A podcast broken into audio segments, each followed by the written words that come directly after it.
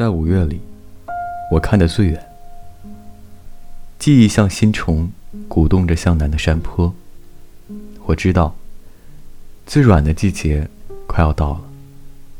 在五月里，我当然能看见你。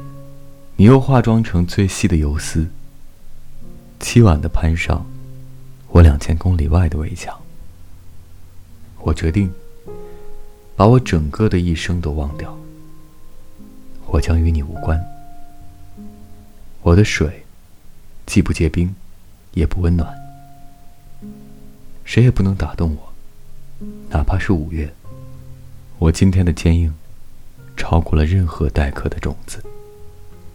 春天跟指甲那么短，而我，再也不用做你的树，一季一季去演出。现在。我自己拿着自己的根自己踩着自己的枯枝败叶。